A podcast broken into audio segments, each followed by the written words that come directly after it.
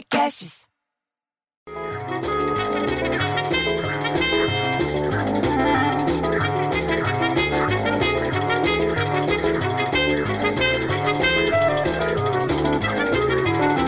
Porra, bicho!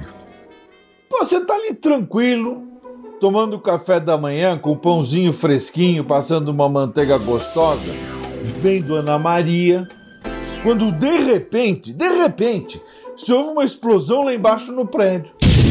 De cara, eu de cara já pensei, foi no posto do seu Tetsu que explodiu, porque ali dá até medo de, de calibrar o pneu até. A gente fala que ele não faz ducha no carro, ele faz a chuca no carro da gente, porque eu vou te contar, o homem trata o carro da gente mal. Mas não era. Sabe o que que era? Era a Dona Misídia.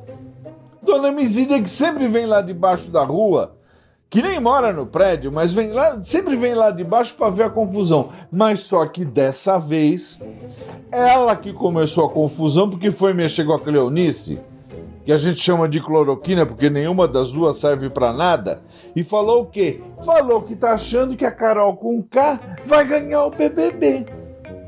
Porra, bicho! Eu que ainda tô torcendo pra Jojo Todinho na Fazenda, nem tô sabendo das tretas do BBB esse ano. Porra! E você pensa que precisa ir lá embaixo na portaria pra vê-las brigando? Não, não precisa. Não precisa de nada, dá pra você ouvir até no 17. Eu acho que os gritos sobem do elevador, sobem pela escada, bicho. Eu não entendo como é que consegue subir tão alto. E elas têm uma voz que fica atravessando na orelha da gente. Pô, aí a Maria José, entendeu que não fica quieta, nem que você pague o prêmio de um milhão e meio do Big Brother pra ela calar a boca. Vem lá do outro lado da rua para quê? Pra se meter. Não, porque ela foi dar em cima do Acre colombiano, porque ela ofendeu o moleque que fazia malhação. Aí vira Miquelina, você entendeu? Que é adolescente, mas tem o nome de véia. E fala: Não, ele chama Lucas e ele fez muito mais coisa que o Malhação. Ele fez até o Mágico de Oz no Mágico de Oz. Porque ela defende todo mundo da geração dela. Daí, pela primeira vez na vida, pela primeira vez na vida, eu vi a Maria José calar a boca. Nunca pensei que ela ia ficar quieta, aquela mulher, mas daí, porque gritaria pouco é bobagem, quem é que chega? O Juvenal Chapeiro, que também é folguista aqui no prédio e tá fazendo entrega de pizza à noite, entendeu? Para falar que não tá vendo o BBB porque ele tá achando todo mundo feio. Gente, ele tá achando todo mundo feio. Juvenal, você tá, já se olhou no espelho, porra? O moleque parece vilão de desenho animado, de tão desengonçado. Ele parece raposa de desenho animado, ele tá sempre de gola olímpica. Vem dar, vem dar uma de, de, em cima dos Big Brother. Ah, vai se ferrar, Juvenal. Aí vira o quê? Vira um jogo de queimada, porque a Isadora, que é casada com, com, do, com o dono da lavanderia franqueada, diz que tá torcendo pro Projota. Já o, o marido dela diz que tá torcendo pra Lumena. Aí entra o Juvenal de novo, que ele se acha um rapper também. E fala Lumena, menos Lumena. Ele acha que ele é rapper.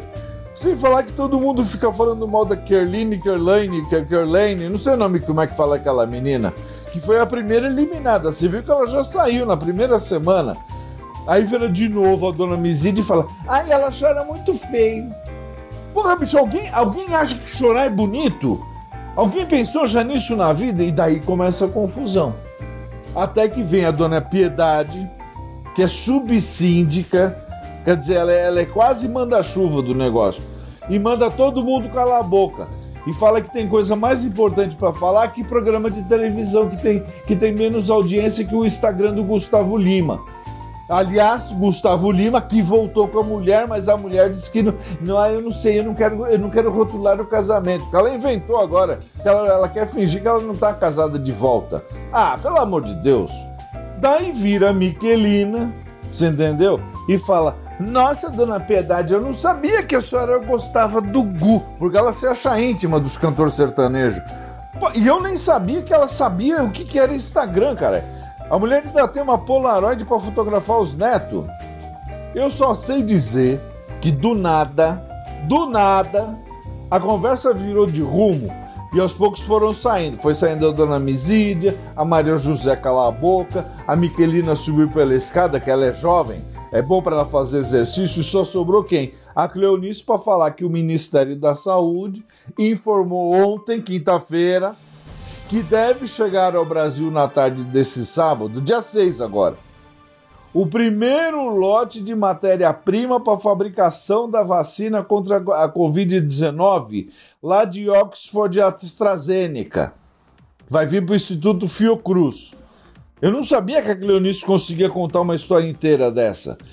E essa primeira remessa do negócio, que chama ingrediente farmacêutico ativo, viu? É bom lembrar como é que chama o negócio. É IFA, ingrediente farmacêutico ativo, anota aí. Fabricado na China, deveria ser entregue ainda em janeiro, mas houve atraso na liberação do produto pelos chineses. Você sabe por quê? Atraso nessa hora? Os especialistas apontam por que teve atraso. Influência, sabe do quê? De uma crise diplomática entre o Brasil e a China. Mas o governo Jair Bolsonaro nega. Diz que não. Neca.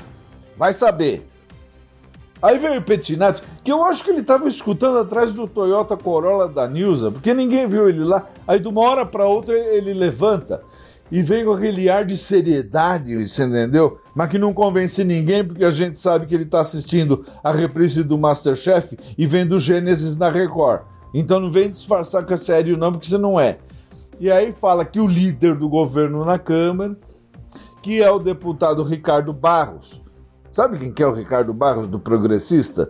Disse ontem, quinta-feira, que não quer debater a questão das vacinas com a Anvisa, mas quer colocar, e aí você abre aspas, vontade do Congresso, fecha aspas, no ritmo da vacinação. E mais cedo ainda, mais cedo, numa entrevista que ele deu para o Estadão, o, jornal o Estado de São Paulo, ele ameaçou, abre aspas, enquadrar, fecha aspas, a Anvisa se a agência não eliminasse as exigências para aprovar as porra das vacinas. Ele que falou tudo isso pra gente, o Petinati e o Barros disseram que ele falou, entre aspas, enquadrar, fecha aspas, para fazer valer a vontade do parlamento de acelerar a vacinação. Abre aspas. Enquadrar é a vontade do parlamento. Não sou eu, é do parlamento de agilizar as vacinas. E enquadrar é definir regras que a tal da Anvisa tem que seguir, fecha aspas. E chega de falar por hoje, pois eu estou de saco cheio de ouvir e de falar e de ver gente dando piti, e é Maria José, Misídia, todo mundo. E eu vou voltar, sabe por quê? Para tomar meu café da manhã, porque lá em casa a discussão inteira está em cima do BBB. Eu fico tão puto que eu prefiro ter um filho viado que o filho Big Brother. Tchau, tchau. Bom fim de semana.